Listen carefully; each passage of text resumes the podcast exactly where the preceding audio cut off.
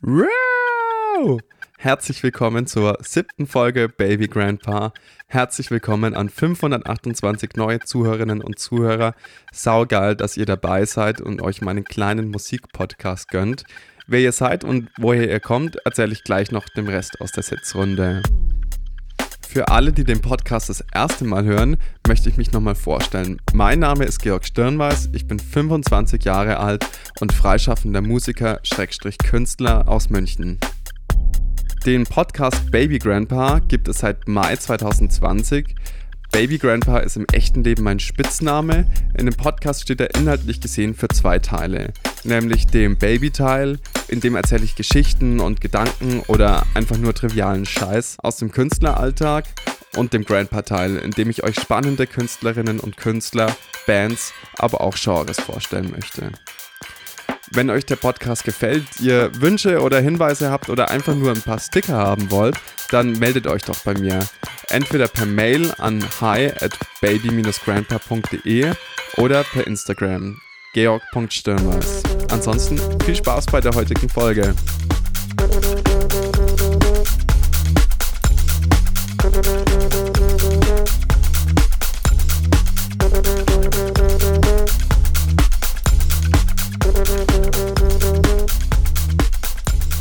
Alter, ist das nicht mal ein geiler Intro-Track? Das ist ein alter Track von meiner Band Slatic, den haben wir vor eineinhalb Jahren im Studio aufgenommen. Der wurde dann produziert und gemischt und eigentlich sind auch Vocals drüber, aber letzten Endes haben wir ihn dann gar nicht veröffentlicht. Leider besser für mich, weil ich kann ihn jetzt einfach als Intro benutzen. Ist es nicht Killer? Ich freue mich eins. Ja, Herzlich willkommen nochmal ein drittes Mal zur siebten Folge. Die kommt jetzt leider eine Woche zu spät, was natürlich schade ist. Dem einen oder anderen ist es vielleicht gar nicht aufgefallen. Aber es musste einfach leider so sein diesmal, weil ich hatte zu wenig Zeit, um mich auf den Podcast zu konzentrieren und merke gerade auch insgesamt, wie krass das ist, diesen Podcast durchzuziehen, weil einfach diese ganzen Arbeitstermine und diese Proben und äh, Studiotermine, Vorbereitungstermine fürs Wochenende wieder dazukommen. Und die Zeit unter der Woche wird immer knapper. Das war immer die Zeit, die ich mir für den Podcast genommen habe. Und ja, es wird total schwer, sich da mal, keine Ahnung, drei, vier Stunden irgendwo zu schnappen und zu sagen, okay, ich mache jetzt den Podcast. Aber ich verspreche euch, in Zukunft wird es wieder regelmäßiger weitergehen. In den letzten Wochen ging alles so ein bisschen Schlag auf Schlag. Nach der letzten Folge habe ich dann eine brutale Erkältung bekommen. Die war wie aus dem Bilderbuch. Ich bin quasi eine ganze Woche flach gelegen und es war wieder so eine Situation, wo ich mir am liebsten selber eine reingehauen hätte, weil ich schon gemerkt habe, dass ich krank werde und dann aber noch eine Shisha geraucht habe. Und am nächsten Tag war es dann natürlich super übel. Also es hat jetzt fast zwei Wochen gedauert, bis ich mich wieder komplett fit gefühlt habe. Aber ich konnte die Zeit trotzdem anderweitig ganz gut nutzen, weil ich mit meiner Band auch im Studio war und es war sehr, sehr schön. Was ich am meisten gefeiert habe, ist die Tatsache, dass ich im Studio mein eigenes Talkback-Mic hatte, in dem ich quasi jeden Einzelnen, beziehungsweise jeder Einzelnen aufs Ohr sprechen konnte. Das fand ich sehr schön und ich habe diese Gelegenheit oft genutzt und ein bisschen aus meinem verbalen Käfig rausgelangt und mit Bananenschalen um mich geschmissen. Ja. Hat sich ein bisschen so angefühlt, als hätte ich meine eigene Podcast-Lesung. Wie findet ihr das eigentlich mal? Wäre doch actually ganz geil, oder? An einem Rednerpult stehen und ein bisschen Scheiße labern, vielleicht ein Bierchen dazu trinken? Oder? Vielleicht mal machen? Hä? Egal. Zum Thema Gigs äh, ich habe das Gefühl, dass ein bisschen Normalität wieder zurückkommt, beziehungsweise dass man sich der Situation so gut anpasst, dass man glaubt, dass es normal ist, dass alles so ist, wie es ist. Aber jetzt am letzten Samstag habe ich ein Konzert gehabt mit der Jazzrausch Big Band im Kino am Olympiasee in München. Und da durfte sogar am Platz getanzt werden, was jetzt eigentlich seit März nicht mehr der Fall war, dass Leute getanzt haben. Und so kamen dann auch schon wieder richtig, ähm, kamen schon wieder richtig Festivalgefühle auf. Und es macht einfach tausendmal mehr Spaß, wenn Leute sich bewegen dürfen. Die Energie, die Stimmung, alles war viel krasser und viel geiler als bei den letzten Konzerten. Und ja, man hat auch irgendwie mehr Bock zu performen auf der Bühne. Ich weiß nicht, dass man pusht sich so gegenseitig ein bisschen. Ja, jedenfalls das Konzert war ausverkauft und ich habe mich heftig gefreut, dass der Roman, unser Bandleader, Werbung für diesen Podcast gemacht hat. Das hat mich 2500 Euro gekostet, aber es hat sich gelohnt, weil die Veranstaltung hat 528 Tickets verkauft und das heißt ja, dass jetzt quasi 528 Hörer und Hörerinnen jetzt hier neu am Start sind, oder? Ist es nicht so? Ich glaube schon. Also hallo ihr, schön, dass ihr den Weg vom Konzert zu meinem Podcast geschafft habt. Es freut mich echt krass. Ja. Naja, abgesehen von diesem ganzen Gig-Thema, ich bin ab kommenden Wochenende jetzt mal für sechs Wochen in Berlin und darf da bei einer Produktion der Neuköllner Oper Bass spielen. Das Stück, das wir proben und aufführen, heißt Iron Curtain Man und die Musik stammt von meinen beiden Kumpels Klaas und Chris. Vielleicht kennt ihr die beiden. Die haben ein Kammerorchester und zwar das Verwarner Krause Kammerorchester. Das ist in München, ich würde sagen, mittelbekannt in der äh, Subkulturszene. Aber ich freue mich schon voll auf die Zeit und bin total gespannt, ob Berlin wirklich so geil ist, wie alle tun und ob ich da wirklich auch raufziehen soll, wie das schon 528 Leute zu mir gesagt haben. Und ja, falls jemand Bock hat, in Berlin ein cooles Gesicht mit mir zu machen oder einfach nur ein bisschen abzuhängen, was weiß ich, irgendwie Scheiße zu bauen, dann sagt mir Bescheid. Ich bin auf jeden Fall am Start.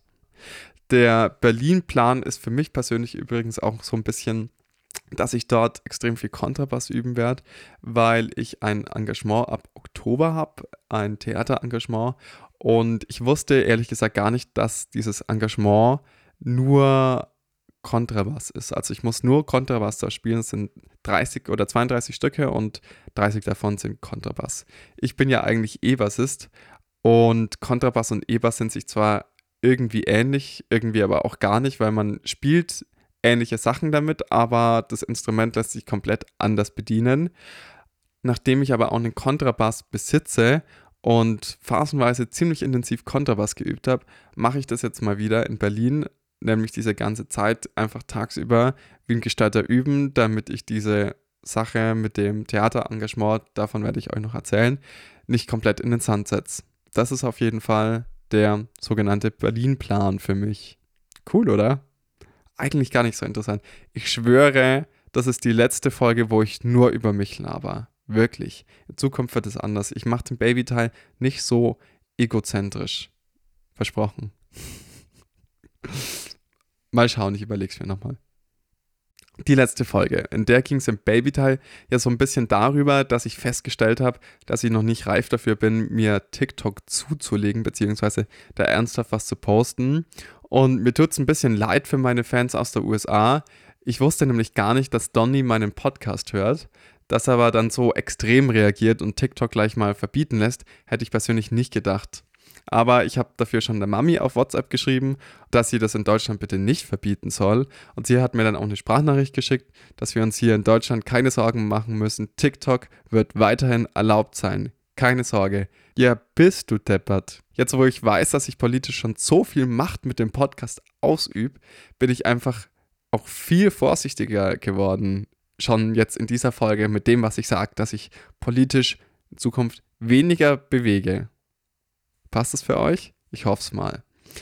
In der letzten Folge ging es ja auch um K-Pop und daraufhin hat mir mein Kumpel K-Dog, also Kevin Welch, aka Kevin Andre, geschrieben und mir noch zwei K-Pop-Acts empfohlen, nämlich EXO und Crush. Ich finde beide ganz geil. Ich finde aber Crush ein bisschen geiler, weil es schon so ein bisschen RB-Style ist, also vielleicht K-RB. Und auch so Neo-Soul-Einflüsse hat, einfach, keine Ahnung, checkt's mal aus, hört's euch an, es ist schon ziemlich interessant und eigentlich sogar ziemlich abgedreht. Meine Haare sind jetzt übrigens wieder komplett pink. Den Smiley habe ich aber immer noch auf der Rückseite. Deswegen habe ich mir auch direkt meine Doku über Smiley-Symbol angeschaut, die mir rein zufällig über den Weg gelaufen ist, tatsächlich auf wise.com. Die war allerdings weltbewegend. Smileys gibt es nämlich schon ziemlich lange. Und ich habe auch gemerkt, dass ich Smiley-Fan bin. Ja, wollte ich nur noch mal gesagt haben. Vielleicht interessiert euch das Thema Smiley ja auch. Ich finde die verzerrten Smileys übrigens sehr, sehr, sehr, sehr, sehr geil und habe auch schon überlegt, ob ich mir das vielleicht nicht als kleines Tatüchen irgendwo hinstechen lassen soll. Mal gucken. Aber so viel dazu. Jetzt reicht's mal mit dem Gelaber. Heute habe ich was ganz Besonderes für euch dabei zum Vorstellen. Ehrlich gesagt, ich war ziemlich verzweifelt bei der Suche nach dem perfekten Musikbeitrag für die Folge. Manchmal sprudelt so aus mir raus, manchmal eben nicht. Aber ich habe eine sehr gute Redaktion ähm, unter uns gesagt. Die ist oft eine ganz, ganz große Hilfe und sie ist ein richtiges Lexikon und ich Assi nutze es natürlich aus. Ich bin ja nicht blöd, ja. Und meine Redaktion hat mir ans Herz gelegt, check doch mal Agar Agar aus ich habe es gemacht und die Musik und alles um dieses Duo herum hat mich sofort gecatcht. Deswegen möchte ich euch heute dieses tolle Projekt gerne vorstellen.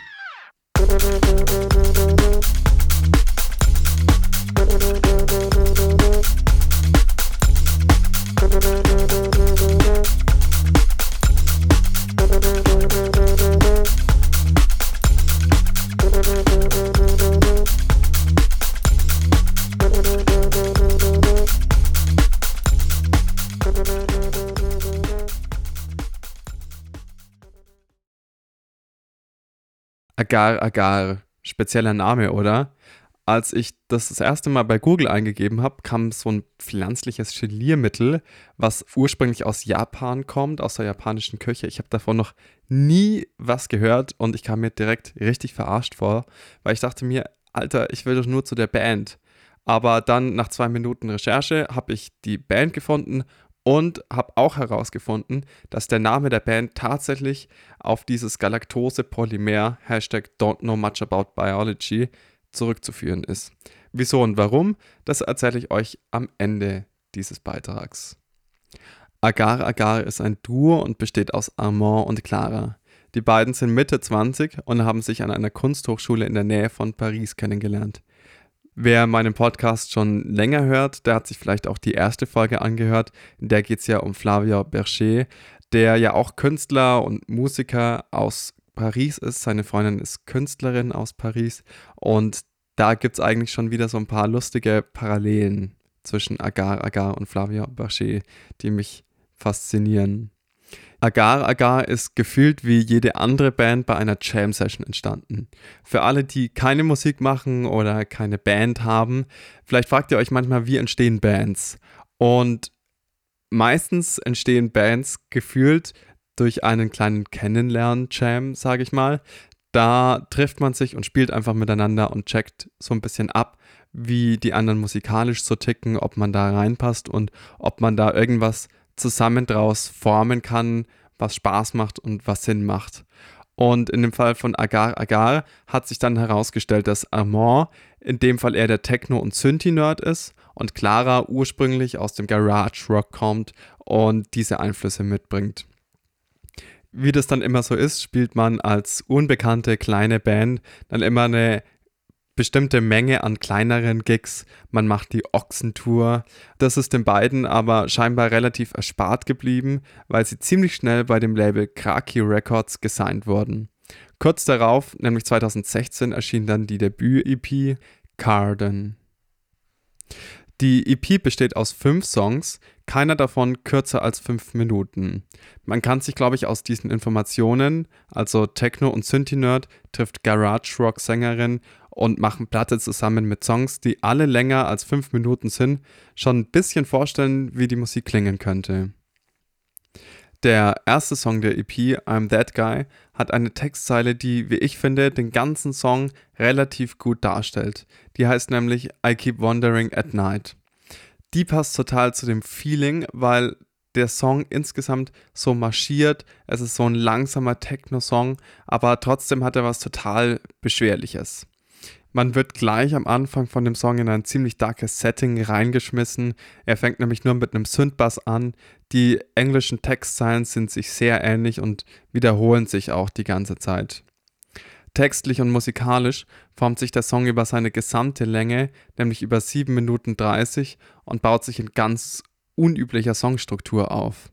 Es gibt immer wieder kleine Refrain-Drops mit fetten Synthesizer-Akkorden, die dem Ganzen immer wieder Breite verleihen. Insgesamt ist es so ein losgelöster Song, der auf irgendwelchen typischen Popsong-Strukturen scheißt und die Leichtigkeit von wir sitzen am Lagerfeuer und machen Musik verkörpert, aber durch finstere Elemente und Textzeilen trotzdem Angst machen kann.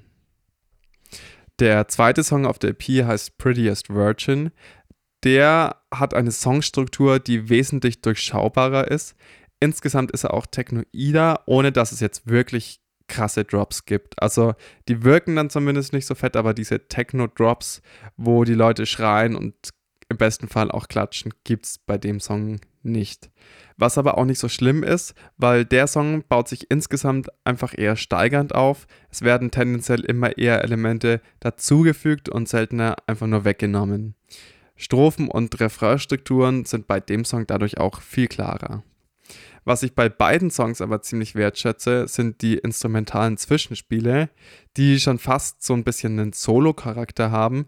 Das ist ja eigentlich was, was ziemlich selten geworden ist. Und ich finde es total cool, dass sich die beiden Zeit für solche Songparts nehmen und dem so eine Bedeutung in ihren Songs schenken. Die nächsten zwei Songs der EP sind sich, finde ich persönlich ziemlich ähnlich, was jedoch sehr interessant ist, dass der dritte Song auf der EP Spanisch ist. Er heißt, Achtung, Füße rauf, ich spreche gleich Spanisch, Cuidado, Peligro, Eclipse. Krass, oder? Spanisch kann ich auch. Dadurch sticht er auch so ein bisschen raus. Also ich könnte mir vorstellen, dass sie einfach den Sound der spanischen Sprache einbauen wollten, weil diese drei Worte aneinander auch so geil klingen einfach. Die Gemeinsamkeit der beiden Songs ist, ist, dass der Bass aus einem Sequencer-Pattern besteht. Was zur Hölle ist ein Sequencer-Pattern? fragt ihr euch jetzt bestimmt. Ein Sequencer-Pattern kann man sich im Prinzip so vorstellen. Man hat einen Synthesizer, drückt auf eine Taste. Der Synthi kennt das Songtempo oder ihm wird es durch eine externe Quelle eingespeist. Der Synthi spielt dann ein Pattern, das man als Instrumentalistin oder als Instrumentalist rhythmisch und tonal verändern kann. Ja, warum macht man das so und warum spielt man dieses Pattern nicht per Hand? Ja, oft sind diese Patterns sehr schnell, sodass man die eigentlich gar nicht wirklich über längere Strecke per Hand spielen kann. Ich zum Beispiel liebe dieses Stilmittel sehr oder diese Art und Weise, einen Synthi zu spielen, weil man damit einfach super böse Sachen machen kann. Alles klingt gleich ein bisschen fieser, nastier, edgier und so weiter und so fort. Und so kann man einfach geile Songs bauen, was die beiden auch gemacht haben. Ich finde, es klingt mega geil und schön böse. Aber auch nicht immer so zu krass böse. Also einfach ein schönes Bösigkeitslevel, finde ich. Jo. Der zweite von den Songs, nämlich Symbiose oder auf Deutsch einfach ausgesprochen Symbiose, ist noch dazu wesentlich schneller als die Songs davor, also so ungefähr 132 BPM. Deswegen könnte man schon fast meinen, wenn man nur diesen Song hört, dass es eigentlich eine Industrial Techno Band ist, die man da gerade hört. Das mag ich. Der letzte Song auf der EP, Aquarium, hat mega geile 80s Vibes, viel mehr als die Songs davor. Ich feiere den Anfang ziemlich, weil der Song startet nur mit Kickdrum und Claras Stimme. Es kommt dann relativ früh so ein Synthi dazu, der total genial in dieses glitschige Aquarium-Feeling passt und genau diesen 80s-Vibe versprüht. Das wird dann irgendwann durch eine relativ typische 80s Bassline noch verstärkt und der Song rollt dann richtig schön. Sehr geil finde ich auch die Art und Weise, wie Clara singt, weil sie so spezielle Laut benutzt und zwischen Brust und Kopfstimme springt. Sie klingt da manchmal ein bisschen nach Prince, das ist jetzt vielleicht ein bisschen überspitzt, aber ich finde, man kann sich so ganz gut vorstellen, wie sich das anhört. Dass die beiden Kunst studierten ist, finde ich, wie schon gesagt, eine sehr schöne Parallele zu Flavio Berger. Dementsprechend ist ja auch klar, dass einem da Artwork technisch viel geboten wird.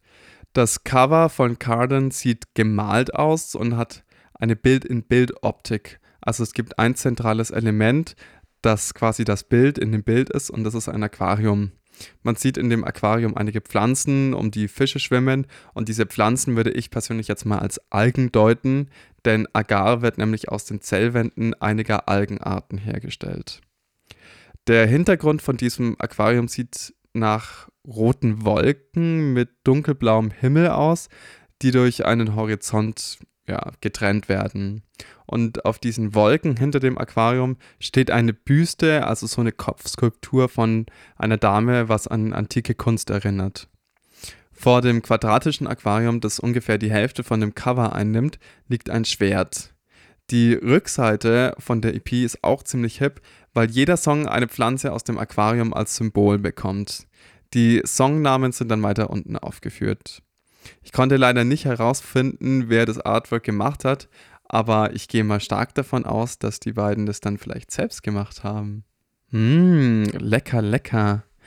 Ähnlich abstrakt ist aber auch das Cover von The Dog and the Future. Das ist das Album, das nach der EP erschienen ist. Es enthält auch dieses Agar Agar Blau und Agar Agar Rot.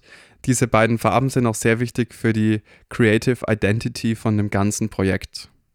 Das Artwork stammt von Keith Rankin, der für diverse Künstlerinnen und Künstler Artworks macht, aber auch Mitgründer von dem Label Orange Milk Records ist.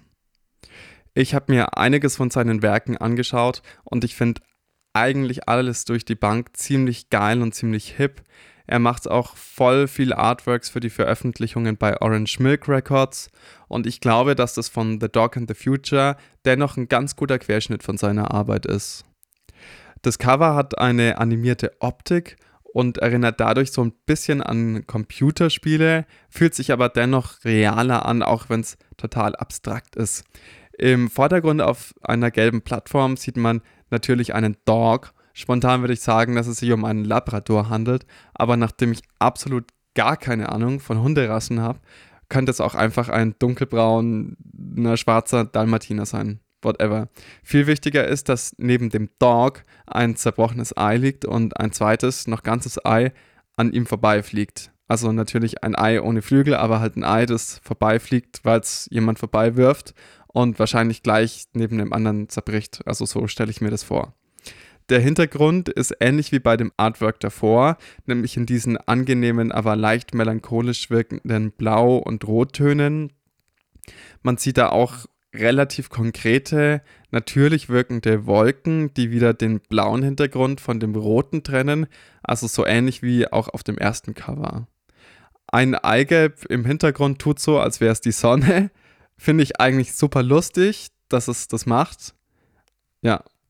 Und zwischen diesen beiden Ebenen, also dem Hintergrund und dem Vordergrund, wo diese Fla Plattform mit dem Dog ist und dem Ei, führt eine Treppe zu einem rechteckigen Kastenhaus, nenne ich es jetzt mal, das auch hauptsächlich in Gelb, Rot und Blau ist. Dadurch, dass die Größenverhältnisse der einzelnen Elemente nicht wirklich zusammenpassen, wirkt das Cover schon fast ein bisschen surrealistisch und erinnert mich persönlich an Salvador Dali, vor allem weil dieses zerschlagene Ei im Vordergrund an die Form von den weichen Uhren erinnert. Ich habe, bevor ich die CD gehört habe, gelesen, dass das Album in einem Landhaus bei Biarritz aufgenommen und produziert wurde und die beiden dafür nur eine Handvoll Instrumente benutzt haben. Das finde ich ziemlich interessant, weil dieses Album total hip und urban klingt, obwohl es eben in so einer ländlichen Gegend produziert wurde. Die Instrumente haben auch einen ziemlich großen Wiedererkennungswert. Wenn man die so ein bisschen kennt, hört man die Platte gefühlt auch gleich aus einem ganz anderen Blickwinkel. Vor allem, weil man dann alles viel besser orten kann und es ist alles super dreidimensional. Das liegt wahrscheinlich auch daran, dass der Sound insgesamt sehr transparent ist und der typische Agar-Agar-Sound nie überladen mit musikalischen Elementen ist. The Dog and the Future ist 2018 erschienen und klingt schon viel erwachsener als Carden. Die Platte besteht aus 10 Songs und ist insgesamt 44 Minuten lang. Die Songlängen liegen eher so zwischen 3 und 6 Minuten, aber dadurch, dass sich insgesamt alles so gut zusammenfügt, nimmt man einzelne Songs gar nicht so wirklich wahr. Ich finde, dass das Album als Ganzes viel krasser ist und es viel, viel mehr Charakter hat viel, viel mehr den Charakter eines Kunstwerks hat und viel weniger von einer CD mit zehn Titeln, weil einfach alles so ineinander verschmilzt. Was mir aufgefallen ist, ist, dass das Album ziemlich normal anfängt, also sich sehr gut an die Sachen, die sie davor gemacht haben, anreiht, aber dass es so etwa ab der Hälfte eine ziemlich neue Richtung einschlägt. Der Wendepunkt ist für mich der sechste Song, der heißt Shivers. Der ist beispielsweise im 7-Achtel-Takt, also in einer ungeraden Taktzahl, was in der elektronischen Musik ja ziemlich selten ist. Den Text finde ich auch wahnsinnig interessant, weil es geht um virtuelle Realität und wie diese sich mit unserem Alltagsleben verwebt. Ich denke, da machen sie Anspielungen auf ihr Lieblingscomputerspiel Sims. Ich habe nämlich in einem Interview gelesen oder in irgendeinem Text, dass die beiden das scheinbar irrsinnig viel zusammen spielen. Und ich könnte mir vorstellen, dass die in einer Pause von der Albumproduktion einfach sich relaxed haben und ja, gezockt haben. Und dann kam die Idee für den Songtext für Shivers. Nach Shivers folgt Lunatic Fights Jungle, ein Song im Dreivierteltakt, wo wieder diese krassen Laute vorkommen, die Clara mit ihrer Kopfstimme macht. Das klingt ein bisschen wie Jungle Drum, ist mir dann aufgefallen, dieser Song. Aber halt mit Kopfstimme. Ich mag sowas, ich finde es cool, wenn es nicht so viel ist und nervt. Aber eigentlich wird es dann auch erst richtig artsy, weil die letzten drei Songs auf der Platte haben auf keiner anderen, ich sag mal, Popplatte so eine Berechtigung wie auf dieser. Die Stücke heißen Duke, Requiem und Schlaflied für gestern. Ja, das macht ja jetzt schon irrsinnig viel Stimmung, oder? Wenn man drüber nachdenkt. Und die sind ziemlich orchestral oder wirken zumindest so, weil bei denen keine Drum Machine dabei ist, wie bei den anderen Songs. Duke ist mehr oder weniger ein Werk für Chor und Synthesizer, Requiem klingt eins zu eins wie ein Requiem, nur halt für Synthesizer. Und Schlaflied für gestern, das klingt eins zu eins wie Schlaflied für gestern, nur halt geschrieben und produziert für und mit Synthes. Ich finde, die Songs runden die Scheibe so wahnsinnig intelligent ab und vermitteln einen wirklich künstlerischen Charakter, der mir beim ersten Mal hören voll in Erinnerung geblieben ist das ganze Album wird, wie gesagt, durch dieses lange Instrumental-Outro, würde ich es jetzt mal beschreiben, total künstlerisch und hat spätestens dann wirklich gar nichts mehr mit einer Elektro- oder Synth-Pop-Platte zu tun. Die Songs passen auch extrem gut zu dem Artwork, weil das Artwork so strukturiert und transparent ist und die Elemente in den Songs auch. Es fühlt sich alles so plastisch an, man kann sich mega gut auf ein Instrument konzentrieren, weil alle Ebenen der Musik so greifbar sind. Ihre letzte Veröffentlichung war im Mai 2020 und zwar handelt es sich da um eine EP. Sie trägt den Titel Nap und besteht lediglich aus zwei Songs, nämlich Nap und Ah also 5a und ein H hinten dran. Und ich habe mir überlegt, ich sage jetzt einfach mal gar nichts zu dieser EP oder fast nichts, weil ich habe euch ja jetzt schon einiges über die davor erschienenen CDs erzählt und euch im besten Fall einen guten Querschnitt präsentiert und ein bisschen geteased. Deswegen hört euch doch mit dem Hintergrundwissen die EP einfach selber an. Die dauert nur neun Minuten und ihr könnt euch dann ja überlegen, wie euch die Musik gefällt und ob ihr sie euch auch so vorgestellt habt man darf nicht vergessen, dass zwischen dem letzten Album und dieser EP nochmal zwei Jahre vergangen sind. Also eine ganz schöne Weile eigentlich. Und da ist natürlich musikalisch auch wieder einiges passiert. So, und jetzt kann ich euch ja dann auch endlich verraten, warum mein Cover diesmal so ist, wie es ist. Die EP Nap hat nämlich auch so ein minimalistisches Design mit weißem Hintergrund und dünn gezeichneten Linien.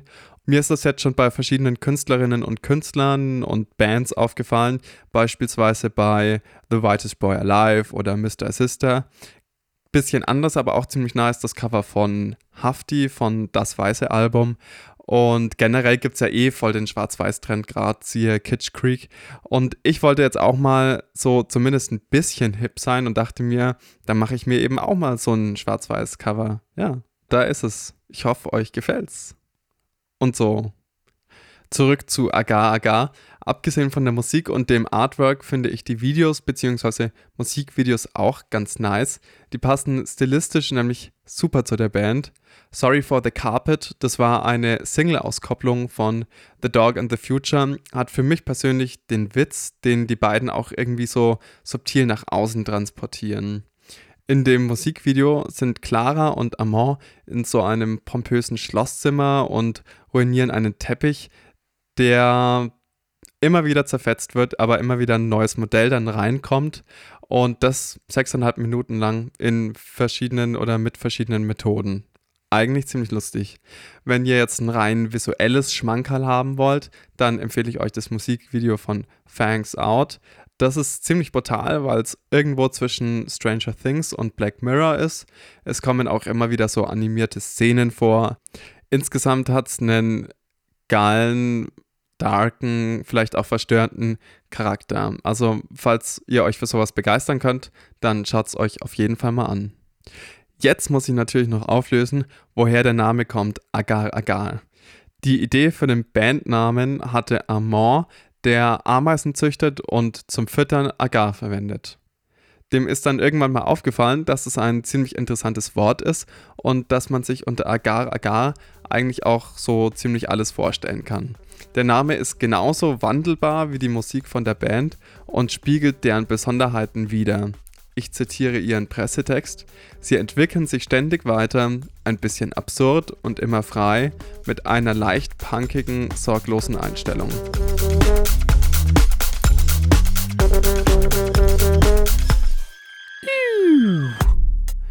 Alter, was für ein sicker Song. Wie geil ist es, dass ich mir den abgesahnt habe für meinen Podcast. Ich feiere es so krass. Okay, also, wenn ihr Bock habt, hört euch doch mal Agar Agar an, schaut euch die Videos an und so weiter. Die beiden sind wirklich sehr sympathisch. Ich kann es nur empfehlen. Wenn ihr Wünsche habt, wenn ihr sagt, Alter, du musst unbedingt diese Band dir anhören und am besten gleich einen Beitrag in deinem Podcast drüber machen, dann schickt mir das doch per Mail oder per Instagram, habe ich im Intro ja schon gesagt. Ich freue mich krass drüber. Ich glaube, ich hole mir jetzt ein Stück Kuchen oder eine geile Torte oder ich zögere meinen Hunger noch ein bisschen raus und mache mir dann sowas richtig geisteskrank Perverses zum Abendessen, dass ich dann fast platz und mich komplett überfress. Mal schauen. Irgendwie sowas. Also, bis zum nächsten Mal. Euer Baby G. Servus.